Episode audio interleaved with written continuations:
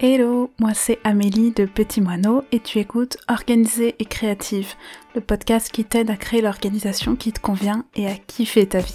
Ici, pas d'injonction ou de culpabilisation, on est là pour découvrir des méthodes, des astuces, des façons de faire qui pourront sûrement t'aider.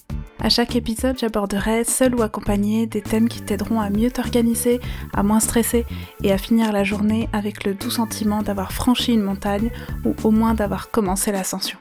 Organisée et créative est là pour t'aider à avoir un quotidien plus simple et à trouver le temps pour accomplir ce qui compte pour toi. Alors suis-moi, on est parti Hello à toi Alors pour ce premier épisode, j'avais envie de commencer par te raconter un peu mon chemin à travers l'organisation. J'aime bien dire que j'ai toujours été organisée parce que j'étais cette espèce d'enfant têtu, je le suis d'ailleurs encore, euh, qui répond à sa mère lorsqu'elle lui demande de ranger sa chambre que euh, bah non, ma chambre très bien rangée, gna gna gna. Bref, comme je savais où étaient toutes les choses dont j'étais susceptible d'avoir besoin, même si c'était dans des piles, des des trucs et des machins, euh, pour moi ça m'allait très bien. Donc oui, à mes yeux, j'étais organisée. Mais c'est un peu plus tard, en découvrant entre guillemets le rangement et l'organisation, que j'ai compris qu'on pouvait ranger de manière pratique, accessible et surtout qui nous fasse gagner du temps en fait. Et cette découverte, je l'ai faite en arrivant à la fac. Si tu connais un peu mon parcours, si tu me suis notamment sur Instagram, tu sais que la fac correspond à un moment où j'allais pas très bien et où je me suis mise à accumuler tout un tas de choses. Forcément, du coup, j'avais besoin de ranger et d'organiser tout ça. Hein. J'avais qu'un petit 18 mètres carrés, donc il fallait être malin. Donc à cette époque, je suis tombée globalement dans tous les panneaux. Euh, j'achetais des gadgets pour mettre encore plus de vêtements dans mon armoire, forcément avec plus de poids sur la tringle, euh, la dite tringle a fini par craquer, euh, des meubles pour ranger encore plus de choses, euh, des rangements pour mettre dans les meubles, bref, c'était un puits sans fond. Et finalement, c'est quand j'ai commencé à faire du tri que j'ai mis le doigt sur un début d'organisation. J'ai trié et organisé mes papiers, c'est d'ailleurs un des rares systèmes d'organisation qui a priori n'a jamais vraiment bougé. J'ai trié aussi mes vêtements, j'ai trié mon maquillage, bref, j'ai fait un grand tri dans un petit peu tout ce que je possédais. J'ai découvert tout un tas de méthodes et d'outils que j'ai voulu appliquer en même temps. J'ai appris en parallèle à gérer mon temps avec la découverte du bullet journal, à l'époque, pour t'expliquer un petit peu, je cumulais un petit boulot dans une librairie, de la garde de deux enfants de 3 et 6 ans tous les soirs, et la création d'un bar avec un associé.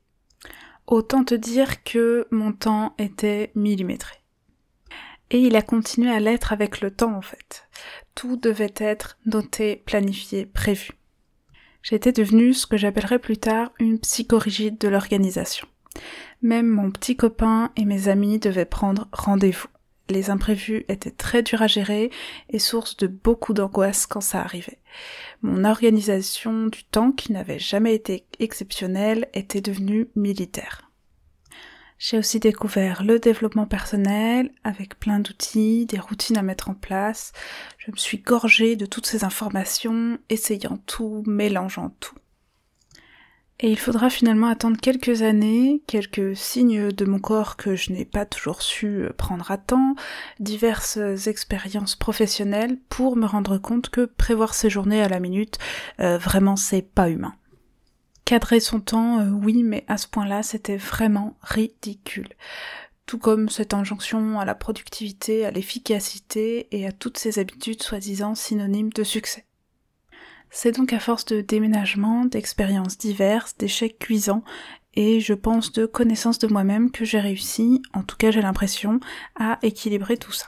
Une organisation du temps et de mon agenda qui me convient et qui me correspond, un rangement qui pourrait sûrement être un peu peaufiné mais avec lequel je ne me mets plus la pression, un fonctionnement général qui me parle, me plaît et me convient au quotidien. Tu te demandes peut-être pourquoi je te raconte tout ça? Eh bien justement, pour te parler du chemin. C'est à force d'expérience, de leçons et d'apprentissage que j'ai réussi à m'organiser comme je l'entends.